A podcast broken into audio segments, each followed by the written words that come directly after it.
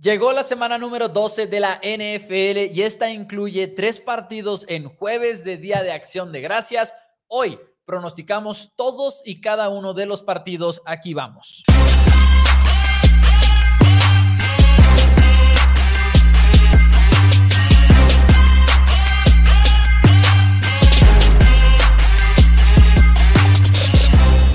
A todos, bienvenidos a Four Downs NFL en español. Mi nombre es Mauricio Rodríguez y por primera vez me acompaña, no Daniel Rodríguez, me acompaña el señor. ¿Dónde está? Aquí está. El señor de 30 años, Rodríguez. Y sí, sí era necesario agregar la edad. Dani, ¿cómo estás? Bienvenido. Eh, me duele la espalda, Mauricio. ¿Tiene, ¿Tiene algo que agregar, señor? Me, duele la espalda, así como... No sé, me siento raro el día de hoy. Sube el volumen porque no escucho. Dani, felicidades. Gracias, gracias. Eh, sí, es diferente tener 30 años. Es, diferente tener 30 años porque ahora no lo sé, es, diferente, se, siente distinto el cumpleaños. Hoy vas a pronosticar juegos de la NFL por primera vez como, como un señor, como tal cual un señor. Eh, bienvenidos todos al programa. Gracias por las felicitaciones. Estoy de acuerdo con lo que comentó Tom Brady el día de ayer. Sí, ahora, estamos de acuerdo. hoy, estamos de acuerdo. Hoy estoy de acuerdo con, con todo lo que comentaba Tom Brady. El juego no es como antes.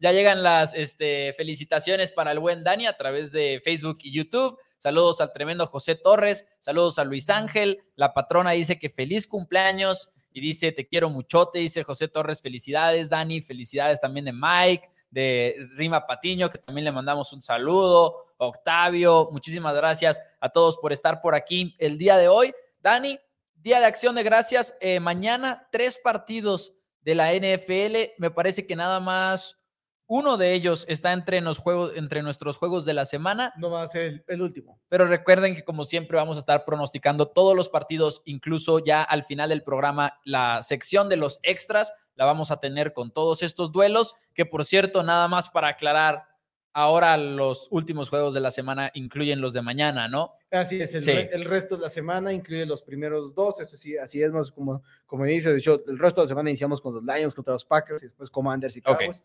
Es como estamos y el día de mañana pues no tendremos programa porque estaremos disfrutando de, del Thanksgiving. Dani, pues, ¿qué te parece si arrancamos con el primer partido de la semana, que es mañana? Thursday Night Football, San Francisco en contra de Seattle. Es duelo divisional y Seahawks viene ahí de tener de entrada preocupaciones con Gino Smith porque salió lesionado en Sunday Night, eh, no Sunday Night, perdón, pero ¿qué fue? Fue partido por la tarde del domingo y llegan a este duelo como que esperando que va a jugar Gino Smith, más no sabemos exactamente qué tan sano va a estar. Y luego 49ers, mientras tanto, vaya que se ha recuperado después de tres derrotas al hilo. Han ganado dos, los han ganado cómodamente en contra de equipos bastante respetables. Así que San Francisco regresa con todo.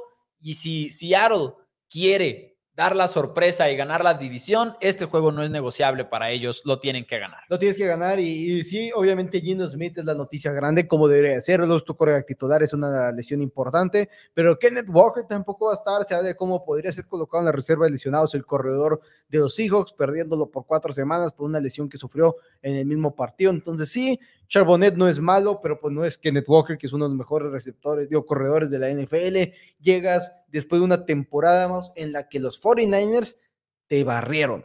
No en dos juegos, en tres juegos, porque se enfrentaron en los playoffs. Ganan los tres del equipo de San Francisco. Marcador acumulado 89 por 43 puntos en estos tres juegos. Así que sin lugar a dudas, después de que parecía que podrían estar listos para jugar y competirles en esa división, aunado también a la caída de San Francisco, ahora los Seahawks están viendo desde atrás y como dices tú, si pierdes este juego, el cual es de local, el cual es en semana corta, es una muy mala indicación para tus posibilidades de llevarte el oeste de la nacional. Y sobre todo porque no nada más estás preocupado con la lesión de Gino Smith, sino también está el tema de Kenneth Walker. No va a jugar el día de mañana. Eh, sí, ya es oficial, ¿no? Si no mal recuerdo. Es oficial, si no me equivoco. Es oficial que Kenneth Walker no juega ya el día de mañana y en su lugar va a ser Zach Charbonnet, el novato de UCLA, que la verdad lo ha hecho bastante bien. Zach Charbonnet creo que es un jugador que se esperaba que a pesar de que no fue seleccionado en la primera ronda ni nada por el estilo, iba a tener un impacto muy positivo en Seattle, pero tenía que darse una lesión o algo por el estilo para convertirse en el número uno y esa es una buena oportunidad para él. El tema es que San Francisco pues tiene una defensiva muy buena en contra del juego terrestre. Todo empieza en la línea defensiva y los linebackers para San Francisco. De hecho, ahí es donde está la fortaleza, no es tanto en la secundaria.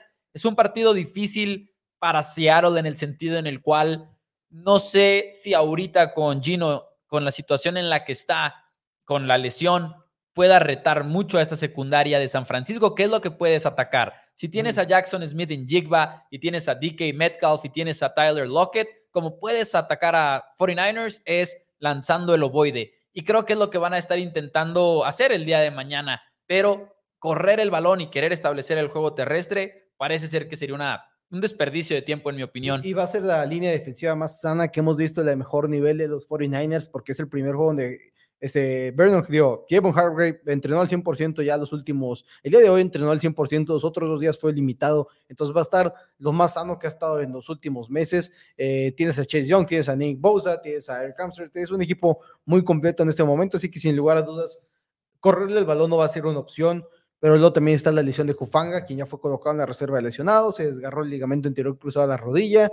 Aún así, creo que no hay que engañarse por lo que vimos de 49ers hace un rato, que fueron sus tres derrotas en fila, con la lesión de Trent Williams, con la lesión de Divo Samuel. No estoy diciendo que sean intocables, ni mucho menos, pero sí son más acercados a lo que los hemos visto cuando están 100% sanos. Sí. Y por esa razón, siento que tanto Seahawks como 49ers están en estratosferas diferentes de nivel. No, estoy, muy de acuerdo. Con San Francisco, para mí es por mucho el mejor equipo, Mouse eh, los últimos dos juegos, en el momento que han estado sanos, han anotado 61 puntos, han aceptado 17, 17 puntos. Le aceptaron 3 puntos a los Jaguars, este, sí, 3 puntos a los Jaguars, 14 al equipo de los Seattle Seahawks, de los Tampa Bay Bucks la semana pasada. Así que en este momento, más con los Seahawks que se están cayendo también en la eficiencia, ya son el número 16 apenas en DVOA, están, están en picada, 1-2 ganados en sus últimos 3 juegos. Para mí San Francisco debería ganar este partido cómodamente. Creo que los vamos a ver como el equipo que se ha visto en las últimas semanas. Eh, en semana corta, creo que es un equipo que está muy armado, está muy bien completo. Eh, la ofensiva no veo cómo que se le pueda poner al tú por tú. Sí entiendo que tienen una defensiva que de repente da destellos, pero no creo que contra este grupo tan completo de armas ofensivas se le pueda poner a pelear. Que volvemos a lo que platicábamos, me parece que fue el día de ayer o fue el lunes, que hablábamos de cómo sí San Francisco batalló tres semanas, perdieron al hilo y todo eso, pero fueron los juegos en los que casualmente no estaba ni tu tackle izquierdo Trent Williams ni tu receptor Divo Samuel. Pero cuando están ahí, Brock Purdy, no digo que sea el mejor quarterback en la NFL, ojo, pero es el más eficiente en toda la liga porque esa es la ofensiva de Kyle Shanahan y esa es como la está comandando Brock Purdy, ¿no? O sea, no quitándole mérito a ninguno de los dos, pero es una ofensiva extremadamente eficiente en ese sentido. No veo a Seattle tampoco teniendo las armas para frenarlo. Creo que Seattle cuando se ha visto bien defensivamente hablando, honestamente ha sido contra ofensivas muy golpeadas también. Creo que no se han enfrentado a un rival de primer nivel y, y lo han frenado. No, creo que es algo que no se ha visto. Creo que no se va a ver en contra de San Francisco, sobre todo con todo y que fue un juego divisional los partidos que se enfrentaron el año pasado, San Francisco aplastó básicamente en cada uno de ellos. Así que voy con los 49ers también a ganar este partido de manera cómoda. Eh, creo que vamos a seguir viendo a Brock Purdy hacer lo que hace bien, que es controlar la ofensiva, pero empujando el balón también profundo, profundo, profundo, porque es uno de los corebacks que más profundo ha lanzado en la campaña y creo que esas jugadas explosivas es algo que Seattle no va a tener sencillamente y San Francisco sí.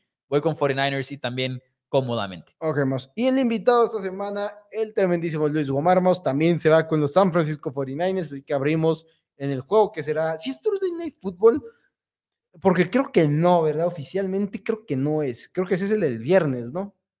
Y creo que sí, porque no estoy seguro de oficialmente si sea Thursday Night Football o no, porque aparte no sé por la televisora, porque es el día de acción de gracias.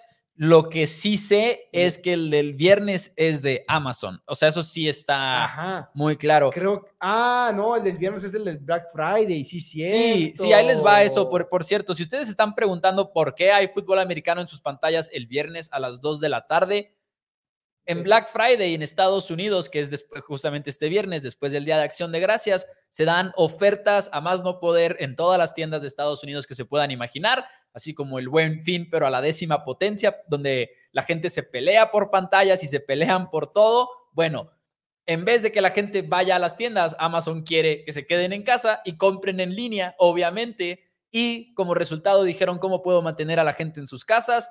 Tengo una idea, denme un juego de la NFL y además el descaro de decir a las 2 de la tarde en viernes. O sea, porque si fuera un juego de viernes en la noche, igual y no tendría mucho impacto. No, no, no, no, Pero no, es NFL, denmela a las 2 de la tarde y nadie va a salir de sus casas y mejor compren en Amazon. Así es, nada, nada mal, nada mal los, los eh, esos de Amazon. Creo que por, por algunas razones tienen dinero. Sí, por, por, alguna razón les va bien. Creo que venden algunas cuantas cosas. No sé si encuentres de todo, pero venden cosas, ¿no? Eh, damas y caballeros, ese es el juego, el primero de la semana, Thursday Night Football, aunque no sea oficial. Nos pasamos al segundo partido del programa del día de hoy, que creo que es mi favorito de los que vamos a hablar el, este programa como duelo protagonista. Sí, sí puede ser. Jaguares de Jacksonville con Trevor Lawrence enfrentando a los Texans de Houston de CJ Stroud.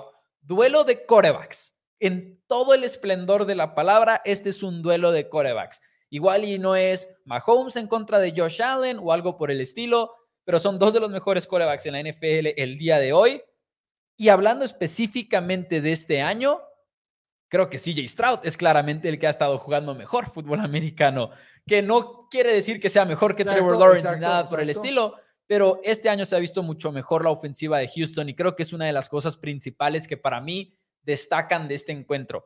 Creo que muchos van a decir, no, pues me voy con Lawrence, Stroud podrá ser muy bueno, pero me voy con Lawrence, que es mejor como coreback.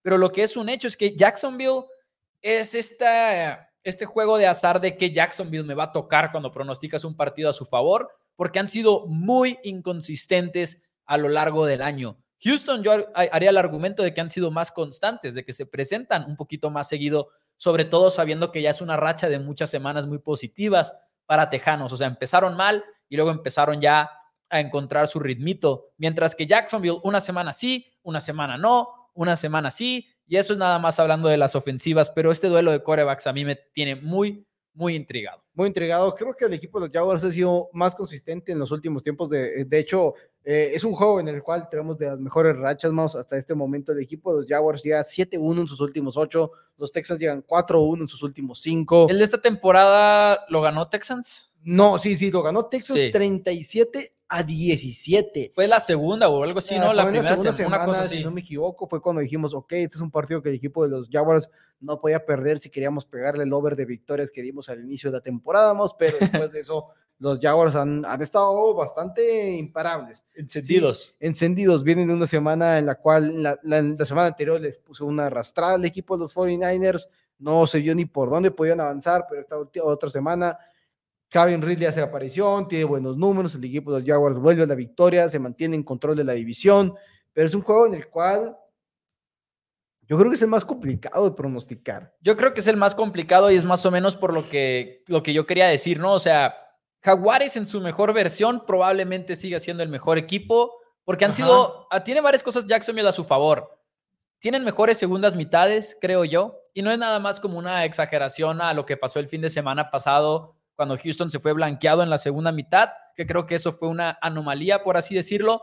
Pero Jacksonville se ha visto bien en los ajustes. Doc Peterson y compañía normalmente eh, tienen una ofensiva muy eficiente en todo lo que es la segunda mitad y por ese lado te puede gustar más Jaguares, pero como digo, de repente ha habido semanas en las que desaparece, les da un bajón de producción y de repente las cosas se ve que son muy difíciles para ellos. Y luego volteo a ver los argumentos a favor de Jacksonville todavía y veo una secundaria en Houston que probablemente es una de las peores secundarias en toda la NFL el día de hoy. Pero volteo a ver a Texans y digo, esa línea ofensiva que tienen en Houston está jugando mucho mejor que la de Jacksonville. O sea, ahorita probablemente es top 10 la, línea ofensiva de los Tejanos en este momento. Y mientras que Jacksonville está tirándole un poquito más abajo, no como una de las meras, meras peores, pero sí podría estar fuera del top 15 fácilmente. Así que, eh, y, y además, eso es un problema en contra de Tejanos que si bien tiene una mala secundaria, llegan al coreback, presionan al coreback los Texans. Parece que no, pero lo han hecho bien esta campaña.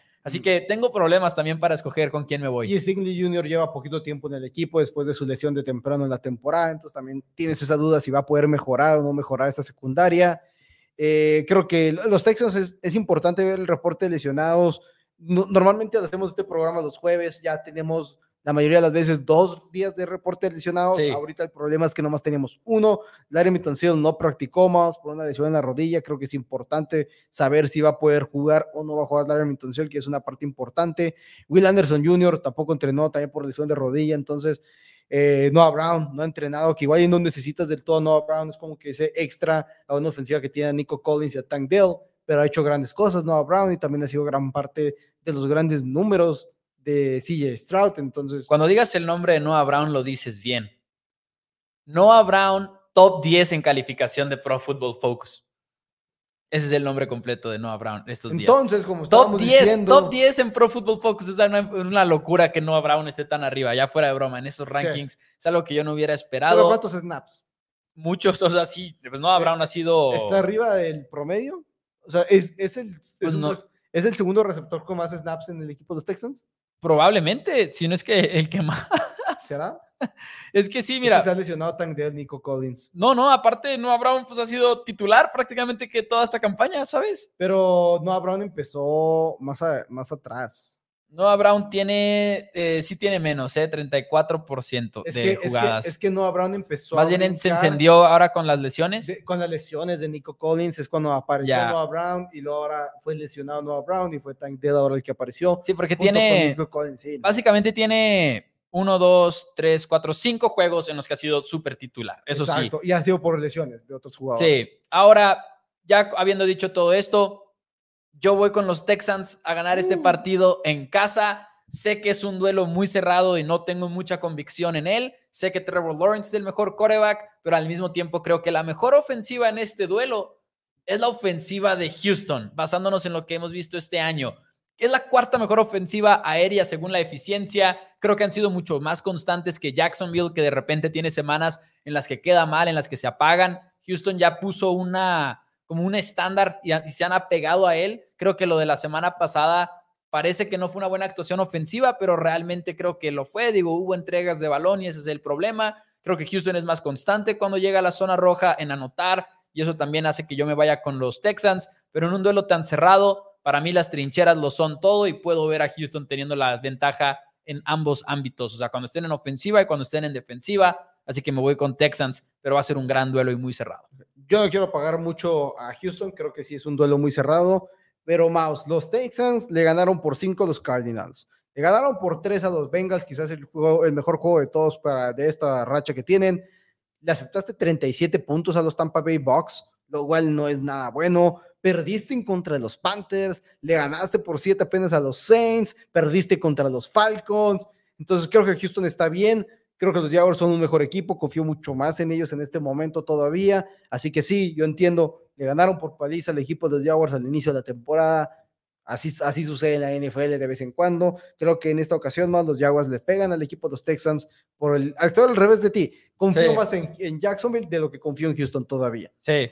Me ¿Qué? hace falta otra victoria de valor para el equipo de los Texans de en esta época, porque sí, ya le ganaron los Jaguars, como dije. Claro. Y creo que una victoria en contra de Jaguars es una victoria de valor, pero es distinto ganar en la segunda semana, ganar en octubre, ganar en noviembre. Es, es cuando ya los equipos están más enrachaditos, están más acomodados a la ofensiva y todo, y es donde se empiezan a demostrar cuáles son los mejores equipos. En los comentarios se ve muy dividida también la afición, dice José Torres Texans, gana cerrado, pero gana, dice Octavio que él va con Texans, José Tamayo va con, ah no, también va con Texans, pensé que iba con Jaguares, lo leí mal, eh, dice también por acá eh, Tono que él va con Texans, así que de hecho no van divididos, ¿eh? casi todo el mundo va con, con los Tejanos en los comentarios. Fue, fue, un intento más. Ok, ok, sí, un, un, un muy eh, mal intento, pero fue, fue, un intento. Necesitamos el, el, el efecto del, del, aullido, del aullido del lobo porque, solitario. Ajá. Porque para empezar, yo creo que nadie había entendido qué era eso, Dani. Era un, era un aullido, según Dani, de un lobo solitario. Es que Está así, bien que eres el cumpleañero, pero no abuses. Así, así, así aullaban en mis tiempos. Oye, Porque dice. El invitado se va con Houston. Ahí está, entonces sí puedes. No, mejor no, no aulles, mejor. Eh, dice Tono. Adelantaron el programa del jueves al miércoles. Acabo de reaccionar. Por cierto, voy Texans, dice Tono. Lo que pasa es que mañana Hay tres partidos. De hecho, no vamos a estar aquí mañana porque van a estar jugando los Dallas Cowboys, el mejor equipo de todo el universo. Entonces no vamos a estar por aquí. Me gusta que no lo hayas negado. Lo aprecio también. Pero bueno, pasamos. No, es que no, es tan viejo eh, cuando, fueran, cuando eran relevantes como sí, no, no, no. Entonces. Pasamos, damas y caballeros, a un duelo divisional. Un duelo que podría definir a un campeón de la división del sur de la nacional. Y probablemente no a muchas personas les importa, ya fuera de broma. Santos en contra de los Falcons duelo extremadamente difícil de pronosticar, no por los buenos motivos, pero ya no va a ser Taylor Heineke, el coreback del equipo de Atlanta, viene Desmond Reader en su lugar y es difícil saber si confiamos en Atlanta, pero creo que es igual de difícil saber si confías en un equipo de Nueva Orleans, que por cierto también el estatus de Derek Carr está tan valiente. Creo que se espera que juegue. Ajá pero está tan valiente, no se sabe exactamente. Pero que el estatus de Derek Carr está en riesgo, más en este partido, indica que los Saints van a tener al mejor coreback del partido de todos modos. Ajá. Si el estatus de James Winston estuviera en riesgo, indicaría que con Taysom Hill los Saints tienen el mejor coreback del partido. Que no sería Taysom Hill, sí, o sea, James Winston, sí. No, no, por eso. Con James Winston en estatus en duda, no sé si literalmente Taysom Hill es mejor que, que Desmond Reader. Igual y como coreback lanzando el balón solo no, pero es lo que te iba a decir. Pero lo que Hill puede hacerte con esta ofensiva, confío más en lo que me puede eh, hacer Desmond Reader con la ofensiva de los Falcons. Eso te iba a decir, que yo sí veo como, yo sí estoy muy convencido de que igual y Reader es mejor coreback, pero efectivamente así de que lanzando y todo, más lo que pueda hacer Santos. Para una temporada es mejor Reader, pero para un partido igual y Hill puede ser el argumento que Gil te puede sacar mejor el trabajo. Creo que queda muy claro para muchos que Nuevo Orleans llega como un equipo que le está tirando a la defensiva, como que desde un inicio de la temporada era lo que le estaban tirando, pero en lo que va de la campaña, Atlanta tiene muy buenas marcas en muchas métricas defensivas, no en todas y es muy inconsistente, pero cuando hablas de porcentaje de jugadas exitosas, Atlanta es top 10 en contra del pase y en contra de la carrera. Y yo sé que si ustedes escuchan eso o si ustedes ven los partidos de Falcons, difícilmente ves a la defensiva como una unidad top 10. Y voy a decirlo, a pesar de estos rankings en estas estadísticas, yo no lo veo como tal, pero definitivamente es un equipo que está mucho más cerca del promedio defensivamente hablando de lo que muchos creerían. Muchos describirían a Falcons como una mala defensiva y hasta ahí, pero yo no les pondría esa etiqueta. Yo les pondría de defensiva sólida para arriba. Eh, repito, con todas las mejores marcas de la defensiva, no diría que son una de las mejores en la liga ni nada por el estilo, pero sí creo que existe una percepción de que Atlanta apesta como roster, porque igual es lo que esperábamos, cuando yo creo que no es así. De hecho, muy posiblemente ahorita Atlanta esté siendo, digo, fuera Taylor Heineke o fuera Reader o lo que sea, pero están siendo detenidos por sus corebacks, cuando igual estábamos un poquito emocionados por ver qué podía ser Desmond Reader con este grupo de armas que tiene, pero que igual y no tienen tampoco la mejor línea ofensiva protegiendo el pase. Son muy buenos con la corrida, pero en fin, un equipo ahí muy extraño de, descifrar, pero defensiva creo que tienen la mejor de este partido. Eh, creo que puede ser ese argumento sin lugar a dudas de que tienen la mejor defensiva. Ahora el equipo de los Saints también ya golpeados. Michael Thomas no estará jugando el partido, es el segundo hombre con más targets del equipo que sí Camara estuvo fuera, entonces realmente Camara, entre comillas, en targets por juego es el número dos detrás de Chris Olave, entonces es importante. Los Falcons son un equipo que deberían de tener otro coreback, deberían de tener otro head coach. Es un equipo que debió haber intentado firmar a Lamar Jackson, que yo sé que lo más seguro es que se hubiera quedado Baltimore de todos modos, pero podías literalmente darle un contrato en el cual te doy 80 millones de dólares el primer año, Lamar, y a ver, Ravens, igual a ese contrato y los ponías en un aprieto y creo que es algo que debieron haber hecho, pero bueno, eso es otra historia. Los Falcons en este momento no hay nada que confiarles en mi punto de vista. Se me hace difícil esperar que de repente se utilice correctamente a Villan Robinson, se utilice correctamente a Drake London, a Cal Pitts, están de repente utilizando más a John Smith en jugadas de pase que a Cal Pitts, lo cual tiene absolutamente cero sentido. Tengo cero confianza en Desmond Reader. En serio, creo que James Winton o Derek Carr son por mucho los mejores dos corebacks del partido. Y yo no soy fanático de Derek Carr. Pero es que, wow, que es mejor. Tienes a Alvin Camara, tienes a Taysom Hill. Creo que tienes más respuestas si eres los New Orleans Saints. Y por eso me tengo que ir con Nueva Orleans para ganar este partido. Y con esta victoria, igual y se acaba el domingo. y los Saints Claro. pueden tener un camino ya bastante segurito para ganar la división, porque en este momento más van 5-5, los Falcons van 4-6, los Bucks van 4-6, los Panthers ya ni hablamos de ellos, que van a ganar este fin de semana. Vamos Panthers. Bueno, no. no mi ¿Será? no sé, no es mi pronóstico, todavía no digo mi pronóstico, pero los Saints para mí ganan el encuentro y con este prácticamente garantizan la división. Confío más en las armas de... Creo que utilizas bien a, mucho mejor a Alvin Camara, Claro. a Taysom Hill, Claro. de lo que los Falcons utilizan a cualquiera de sus hombres. Yo voy con los Falcons sin muy poca con muy poca convicción, repito, creo que esta semana va a haber muchos juegos en los que nos encontremos otra vez, incluso de los juegos que son restantes, Ajá. porque son juegos muy cerrados, una vez más en la NFL. Es Sí, malones, malones los juegos. ¿En qué momento abandonaste a los Saints? Así, los... Eh, la verdad, Ya no quieres saber nada de ellos. La verdad, yo los Saints los tenía como un equipo que para mí iban a ganar la división y que para mí iban a dar la sorpresa en cuanto a récord y demás, pero todo eso se basaba en su calendario y se basaba en lo que iban a enfrentar. Atlanta no sabía que iba a tener esta defensiva, no les voy a mentir, que es a lo que le estoy apostando con este pronóstico. Es probablemente la mejor unidad del partido a mi vista. Entonces Sí, voy sí, con sí. ellos. Y por más que el- la situación de coreback en Atlanta sea mala para mí, eh, simplemente creo que pueden correr el balón. Creo que tienen a Drake London, bueno, eh, tienen a, Villan Robinson. a Villan Robinson. a- a Tyler Les veo armas para ganar el partido.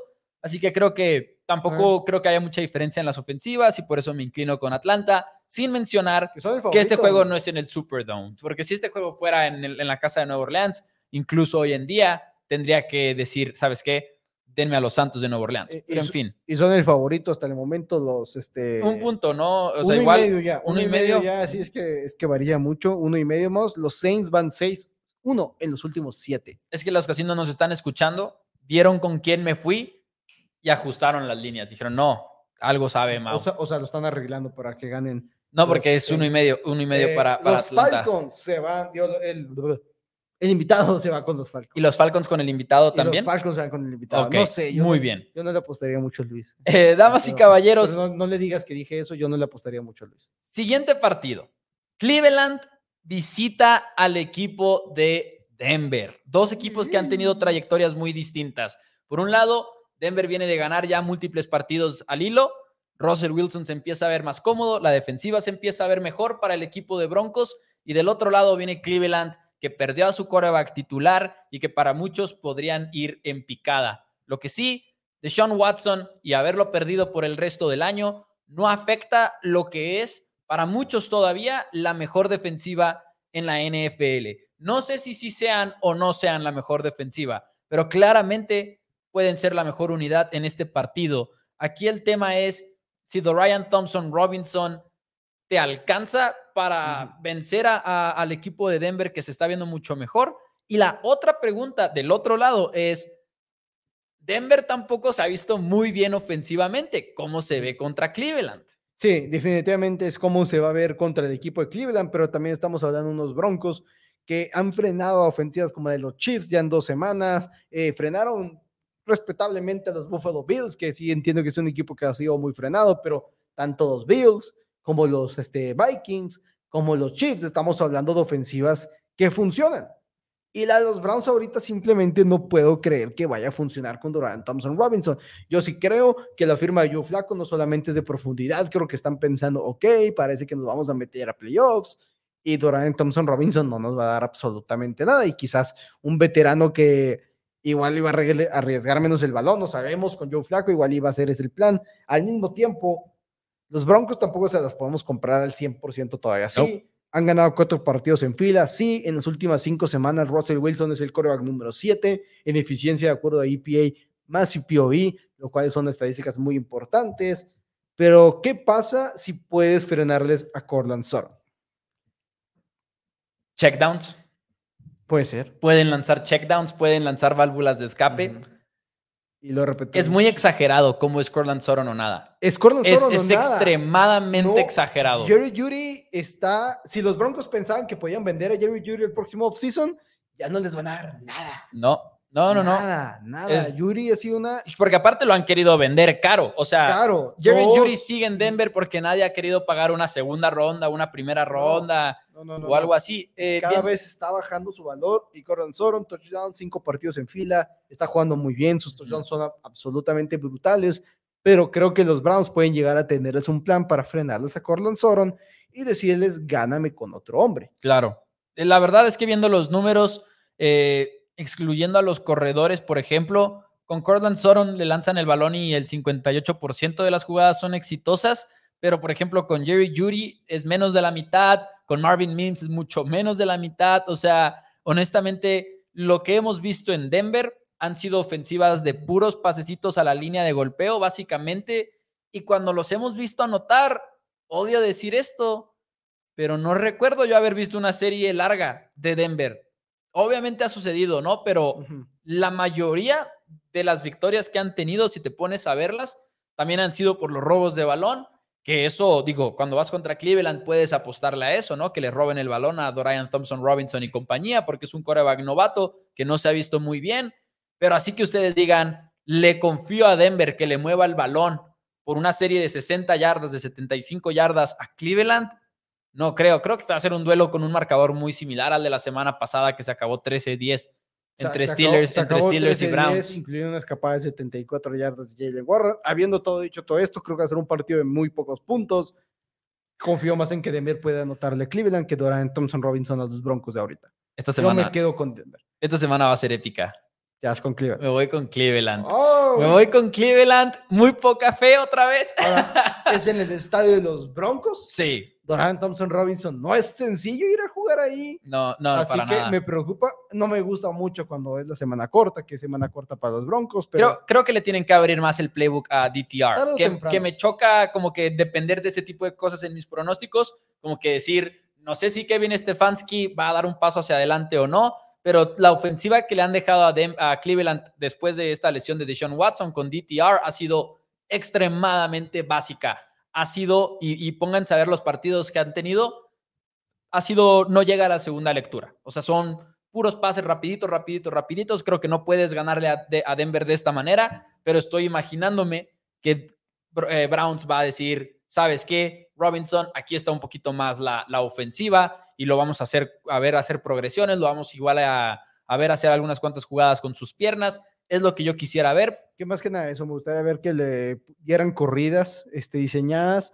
Más lo hacía en UCLA y lo hacía aguerridamente Ajá, además. Más que nada me gustaría mantener, que mantenga, como se dice, mantener honesta la defensiva contraria. Claro. Porque, hey, hey, no me puedes destrozar porque me mandas un blitz y, te lo, y me lo quito y, y ¿quién me para? Porque no tienes hombres que Sí. me frenen y enfrente tengo mis bloqueadores de mi receptor. Entonces, pero en ese momento yo me quedo con Denver. El invitado no se queda con los Broncos, así que el invitado ha estado en contra, o sea, no, uno de nosotros ha estado de lobo solitario ya en tres partidos de manera consecutiva. Lo único que sí quiero decir es de que, pues es que al final de cuentas creo que si uno de nosotros dos se va, en, si nos encontramos a alguien, se va como lobo solitario, ¿no? Obligatoriamente por el invitado.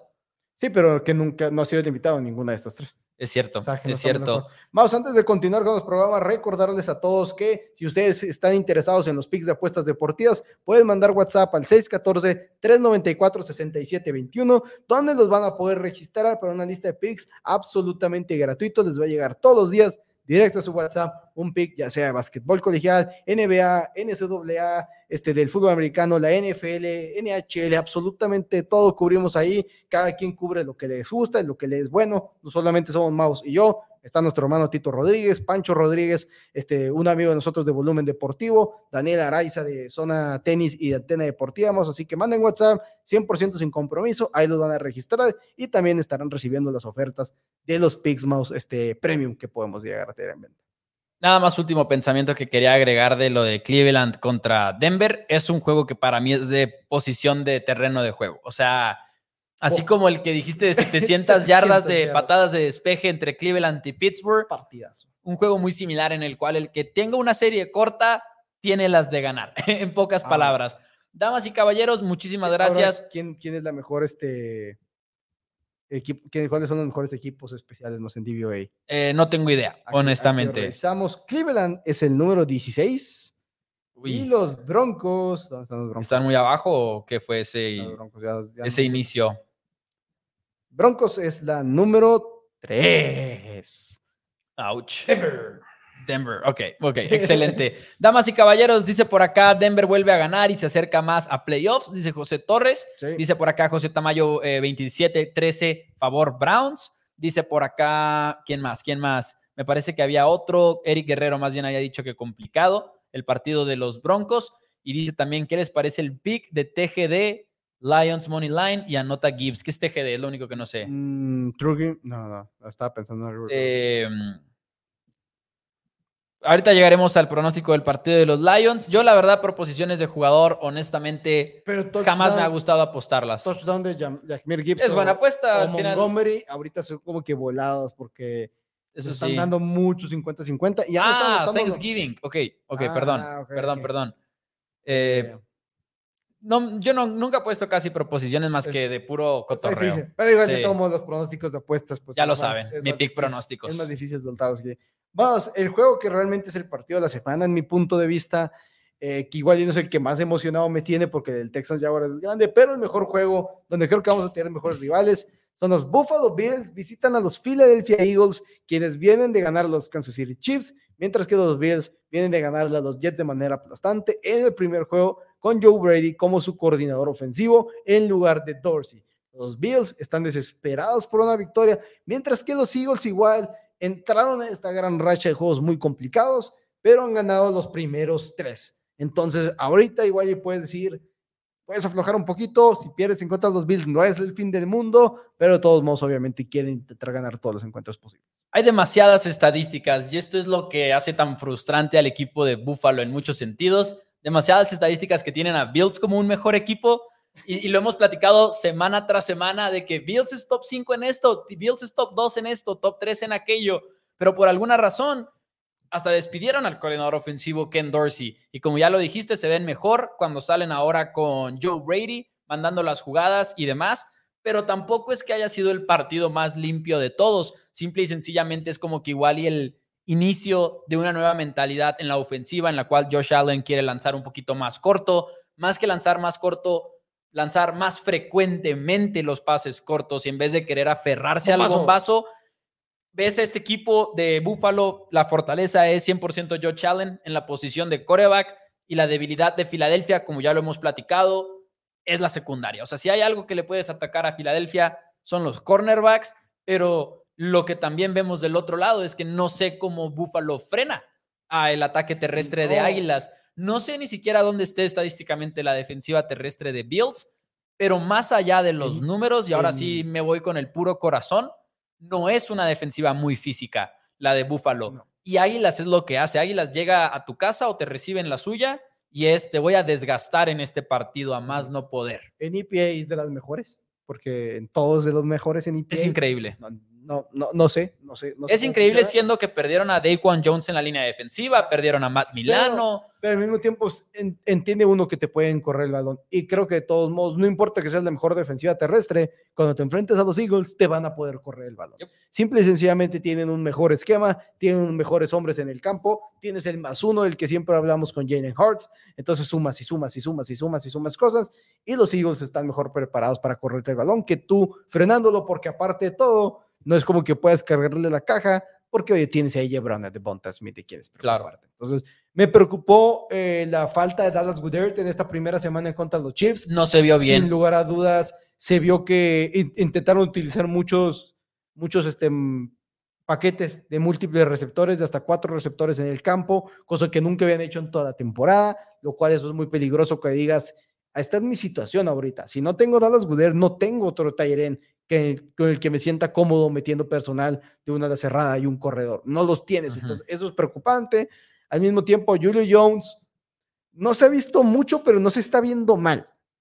Julio Jones. Es creo- que nunca iba a entrar. Y luego ahora menos que creo que se acerca el regreso de Quest Watkins, pues menos se va a ver. Julio, porque Julio nunca llegó a ser titular. No, no, Julio nunca llegó a ser titular. Nomás, por favor, Eagles, dejen de intentarlo usar en screens. Literalmente nunca. Eso no es lo que es Julio Jones. No. Julio Jones es el arma alta que va a saltar por ese balón que le pusiste arriba. No es para que le, lo intentes agarrar así quitándose un, un, tacleador y se escape 15 yardas. Lo irónico, lo irónico es que ese tipo de pases son exactamente los pases que le lanzan a Devonte y a AJ Brown. O sea, no es algo que no esté en su ofensiva, está, mucho en su ofensiva. Y creo que Julio Jones te puede bloquear, al menos tiene el, tamaño. Es muy físico. Eh, y no le saca, o sea, es un jugador que quieren, quiere bloquear. He dicho que creo que los, los Bills ya tienen respuesta a, a no tener que requerir nada más de Stephon Diggs James Cook ha estado haciendo las cosas bien las últimas semanas. Dalton Kincaid es una revelación. Este año, como ese jugador del cual le van a lanzar muchos pases cortos, es justamente lo que estamos diciendo. Vamos a ver más de esa actividad. De todos modos, siendo que igual en los partidos más importantes, los partidos de te estás enfrentando contra los mejores rivales, es donde necesitas que un jugador como Dix te explote. Y no sé si contra Darius Slay sea tan sencillo que lo haga. No creo que Darius Slay te pueda frenar, te pueda este, borrar del mapa, ni mucho menos pero sí te puede complicar la vida. Kevin Bayard se va acomodando un poquito más. La presión de Corea me preocupa en contra de los Bills en este momento, que no, yo sé que no ha sido una mala línea ofensiva, pero creo que sí. ¿No es una fortaleza? No es una fortaleza y la presión al coreback sí es una fortaleza del otro lado. A diferencia de los Chiefs, que es una buena línea ofensiva bloqueando. No han sido los mejores tackles, pero el centro de la línea ofensiva de los, de los Chiefs es probablemente el mejor grupo de tres de toda la NFL. El problema de Kansas ha sido más con los playmakers ahora, estoy de acuerdo. O sea, ha sido más los receptores y, en la línea ofensiva, Donovan Smith no ha sido gran cosa, Taylor tampoco. Pero, no al grado de ser un problema. No, y te ayuda mucho que el centro es probablemente, como digo, incluso en este partido, puedes decir, digo, e incluso en la semana pasada, puedes decir que el grupo de guardias y centro, el mejor es el de los Chiefs. Que el de los Eagles. Y los Eagles tienen a Jason Kelsey. Chris Humphrey es muy bueno. Ah, Chris Humphrey, Joe Tooney y Trey Nix. Trey Nix no. ¿cómo se llama? El, guardia derecho. Trenix era un receptor de los Patriotas que absolutamente nunca hizo nada. ¿El guardia derecho en este momento de quién? De los Chiefs. Es de segundo pues, año. Trey Smith. Trey Smith. Trey Smith de North Dakota State, creo. Eh, ese grupo, y creo que los Bills no tienen eso. Entonces, me tengo que inclinar con Filadelfia una vez más. Para mí siguen siendo el mejor equipo en la NFL. Estás jugando en casa. Este, los Bills igual están un poquito más presionados para esa victoria, para mantenerte en la contienda de playoffs, porque cada vez hay menos margen de error. Y ya literalmente quizás una derrota es, se acabó la temporada para los Bills, pero de todos modos creo que Eagles de locales, con el mejor equipo, me tengo que inclinar por ellos. Este duelo para mí es duelo de enfrentamientos y duelo de situaciones. También creo que lo dices muy bien. Búfalo llega muy desesperado. En juegos de una posesión, Búfalo ha ganado dos partidos y perdido cinco. Águilas ha ganado seis partidos y perdido uno cuando se trata de juegos de nada más una posesión. Por un lado, Creo que Filadelfia sí es uno de los mejores equipos en la liga, pero creo que tampoco es este rival invencible en muchos sentidos. Cowboys estuvo a punto de ganarles en su casa, Chiefs estuvo a punto de ganarles y cuando digo a punto me refiero a que probablemente cada uno de estos dos equipos lo hubiera podido hacer si no se hubieran también disparado en el pie, ¿no? Vimos el caso de Dallas, cómo se quedan en la yarda 1 en una jugada que revisaron y les quitaron el touchdown. Antier, perdón, vimos lo de Marqués Valdez Scantling. Y sí creo que mi preocupación de la secundaria de Filadelfia sigue siendo muy real. Simplemente creo que igual y el día domingo los porcentajes demuestran un poquito más y Buffalo termina sacando la victoria sorpresa de visita en Philly, atacando esa secundaria. Yo sé que Bill, yo sé que Águilas trae el récord que trae, Buffalo trae el que trae. Simplemente es una apuesta en el juego aéreo de los Bills sobre todo y que se les acomoda un poquito quizás Filadelfia en ese sentido. Ok, el invitado se queda con Eagles. Para mí es, es un gran juego. Gran juego. Es un gran, gran juego. sí. Eh, ¿Qué otros juegos hay de las 325? Creo que no hay muchos, ¿no? Y además, Bills, háganos el favor. Por favor, por favor, Bills. En serio, en serio. Déjalo decir, no hay, no hay juegos en la tarde. Eh, no hay juegos, ah, casi, casi. O sea, bueno, sí hay muchos juegos, pues, pero como tres son el jueves, de repente parece que no hay tantos el domingo y demás. Pero, damas y caballeros, nos queda un juego de la semana y luego pasaremos al resto de los picks. Ya se sabe nuestra dinámica. Este es Sunday Night Football.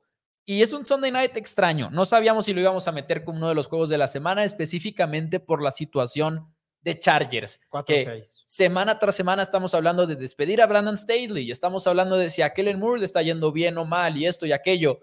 Sin embargo, es un juego importante para ellos, lo ganan y quién sabe, o sea, lo ganan y otra vez estás ahí dando patadas de ahogado quizás, pero Baltimore, del otro lado, primer juego sin Mark Andrews. Digo, técnicamente podrías decir no es el primero, pero ahora sí parece que Andrews está fuera por el resto de la campaña. ¿Cómo ajustas a eso si eres Ravens? Para mí esa es la historia de este partido.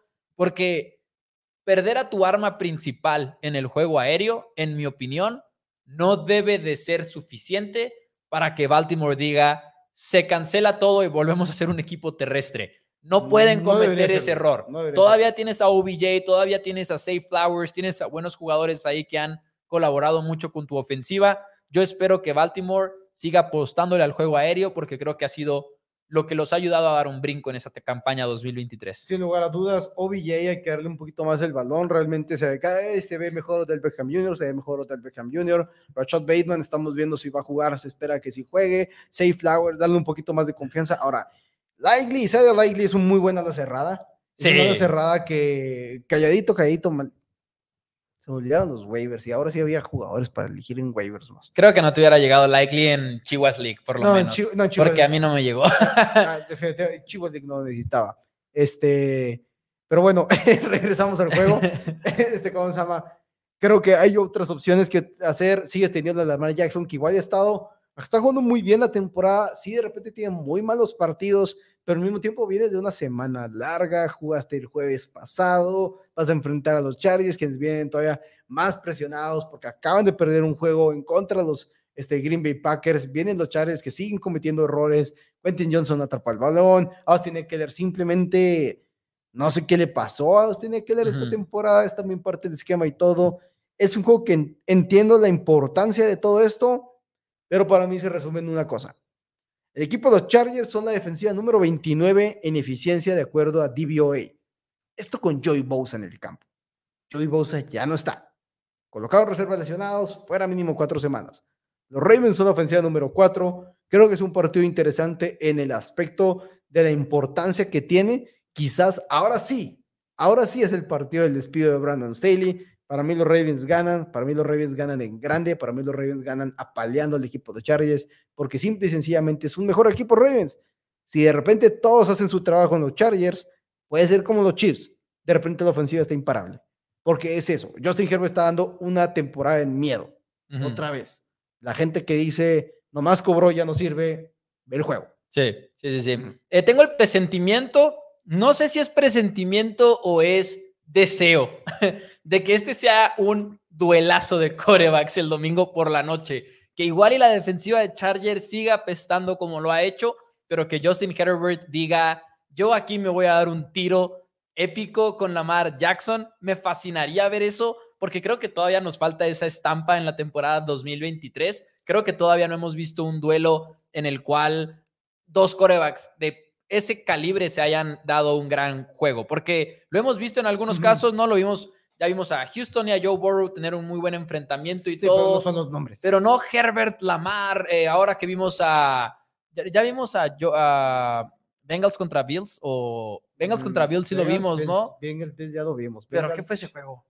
Ni me acuerdo exactamente cómo sucedió ese partido. Eh, Bengals ganó, pero Buffalo no se vio para nada bien. Me gustaría ver ese duelo Tampoco tengo muchas esperanzas de que se vea bien Chargers defensivamente hablando, pero creo que igual y la ofensiva les da para que sea un partido bastante cerrado. Habiendo dicho eso, denme a Baltimore, denme a Baltimore y a los Ravens. Como dijo Dani, estoy de acuerdo con él, es el mejor equipo, tienen la mejor línea ofensiva, muy probablemente tienen la mejor defensiva en este encuentro y sobre todo no tienen a un coach que está peleándose con reporteros al final de su partido, porque no sé si vieron ese video, pero hablando de la defensiva, se puso muy defensivo Brandon, eh, Staley. al punto de que le dijo a los reporteros, dejen de hacerlo sobre una sola unidad, porque estaban criticando la defensiva. Pero ahí están los números y ahí está el video. Dejen de hacerlo sobre lo que yo manejo. Exacto, la defensiva es mala, la ofensiva no lo es. El problema es tu defensiva, es tu tema, Brandon Staley y por algo se enoja, no sabe muy bien lo que está a punto de suceder, probablemente. Denme a los Ravens ganando en grande en Sunday Night Football. Ahora hay un comentario aquí, Uri J. Sierra, Peño, este, Sierra Patiño, que si tenemos idea, opinión de que la caída de los Chargers tiene culpa el coordinador ofensivo Kellen Moore, porque no ha sido nada bueno anteriormente. El equipo de los Chargers es top 10 en eficiencia en DVOA, número 10 en EPA, y es el número, es top 10 también en puntos por partido. Todo esto habiendo perdido a Mike Williams por el resto de la temporada, habiendo perdido, tiene que leer gran parte del año también a su centro, también por una cosa totalmente ajena al deporte. Así que Kellen Moore y la ofensiva de los Chargers es la razón de que Chargers no está pensando en ser el peor equipo de la temporada. Sí, literalmente. se ha visto, se ha visto muy mal la, la defensiva. Horrible. Y no creo que sea tema de Kellen Moore. Y aparte, y esto no lo digo por ser cowboy, pero eso de que no ha sido nada bueno anteriormente, también es estar cegado por completo. Y lo digo con muchísimo respeto, es algo que he dicho mucho en primero Cowboys. Podrán tener problemas con ciertas cosas de Kellen Moore. Y yo las tenía. Y es muy válido, creo yo. Pero de eso a no ha sido nada bueno, eso es completa y totalmente falso. Porque si tú del 2019 al 2022 tienes una de las mejores ofensivas en puntos, en eficiencia, en yardas, en todos los números que te puedas imaginar, discúlpenme, pero tienes una buena ofensiva y estás haciendo muchas cosas bien.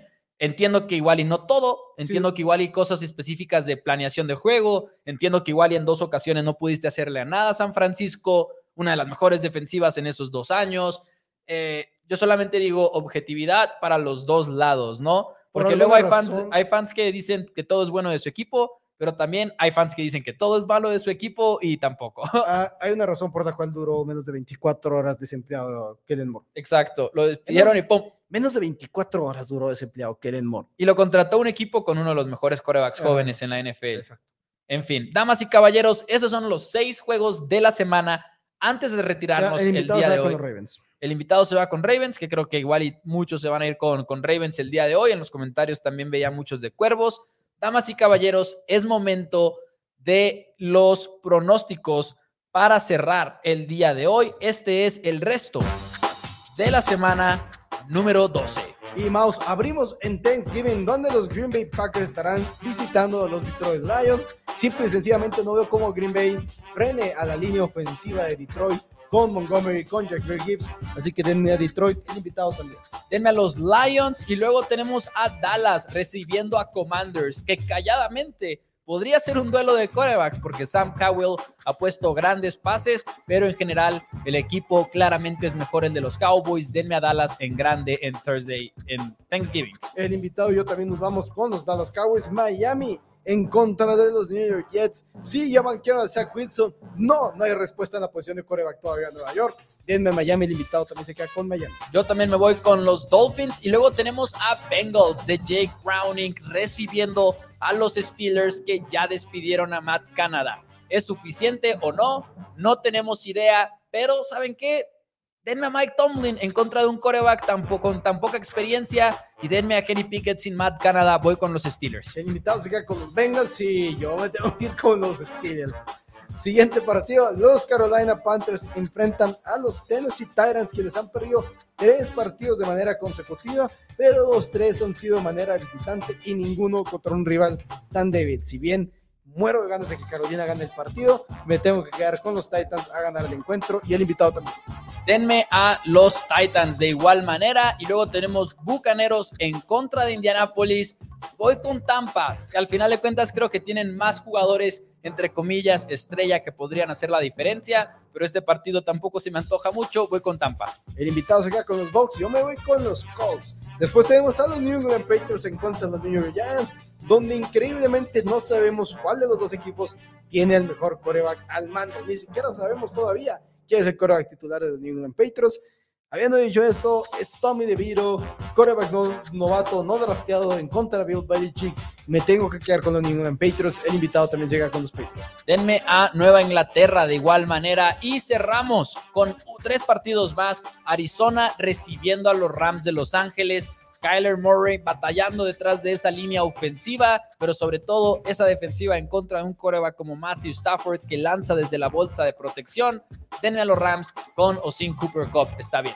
El invitado y yo también nos quedamos con los Rams. Son los Chiefs en contra de las Vegas Raiders. No me importa lo bien que está viendo Las Vegas. No me importa lo cómo parece que está trastabillándose el equipo de los Chiefs. Y a pesar de una historia donde los Raiders sí le pueden pegar a los Chiefs, me quedo con Kansas City. El invitado también. Yo voy con los Chiefs de igual manera y Joshua Dobbs recibe a Justin Fields. Un duelo que calladamente podría estar muy cerrado y ser un juego muy emocionante en Monday Night, si no me equivoco, pero denme a los Vikings ganando de local. El invitado y yo también nos quedamos con los Vikings más. Es un juego difícil ese. Es un- ese juego se puede complicar. Es un, es un juego que se puede complicar.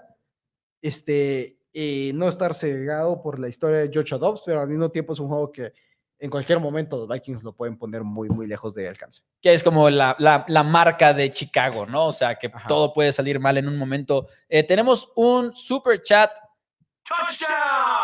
De parte del Pipiripao. Dice saludos, tarde, pero seguro, de puro Cowboys. No sé específicamente Perro. ese emoji ahora. Pero seguro, Eh, tarde, pero. perro seguro. Ay, deja tú, lo peor es que lo leí como si Sí, nada. lo leíste como si nada. Pero no fue por el emoji, No, solo no, fue completando la frase. Eh, saludos al buen Pipiripao, gracias por el comentario y por el super chat. Eh, muchísimas gracias a todos por sus comentarios. Me encanta ver los pronósticos, ya lo saben, a través de aquí de, de YouTube y de Facebook. Dice Ton Ortiz que Giants gana solo por molestar a Dani. No, Dani ojalá. quiere, Dani quiere que ganen los Giants porque Muero de ganas de esa victoria de Giants. Dani está pensando en Caleb Williams, porque Dani está ya harto de tener a Mac Jones como su Es- coreback. Estoy, estoy pensando en un top 2, Mo. Estoy pensando en un top 2. Y ya, esta derrota en contra de Giants es clave. Antes de irnos, ¿quién juega de coreback el, el domingo? Creo que inicia Mac Jones. Creo que tiene una correa exageradamente corta. Exageradamente corta, dos series ofensivas donde simplemente no parece que tenga vida la ofensiva y va para afuera. Pero el hecho de que esté entrenando principalmente para el equipo de los Pats en este momento me da la el- me da el- como que eso a que va a ser Mac Jones y el hecho de que si quieres hacer el cambio a Bailey Zappi, ¿por qué no lo has hecho público? Yo lo único que voy a decir ahí es, eh, concuerdo, pero además, Mac Jones salió y le preguntó, a Bill Belichick le han preguntado mil veces y... "Ah, ah. Ah, esas son sus respuestas, Belichick, siempre. Eh, pero le preguntaron a Mac Jones y dijo, espero que yo sea el titular. Así dijo, espero, ese es el plan, creo. Si sale y es Bailey Zappi, qué humillación para Mac Jones después de haber dicho eso a los medios. Pero es un pensamiento, eh, en Airos Sports ya tenemos el título listo por si acaso sale Bailey Zappi. Pero bueno, Dani, Sí. ¿algo que quieres agregar? Eh, había un comentario más de Salvador Bustillo, no sé si todavía está aquí, se me olvidó contestarlo. Saquen las partidas de Modern Warfare 3. Este, está mi Twitter, arroba Hans Patino, para ponernos de acuerdo, si no por inbox aquí el Facebook, eh, porque yo estoy jugando sin parar. De hecho, aquí, Dani juega mucho Call of de Duty. aquí nos vamos al 24-7 Rust. Eso es cierto. A subir armas. Yo no, pero bueno, muchísimas gracias, eh, Dani. Gracias a todos los que nos están sintonizando el día de hoy a través de Facebook y o YouTube. Gracias a Eric, a José, a Tono, a todos los que están por aquí el día de hoy. Muchísimas gracias y denle like al video.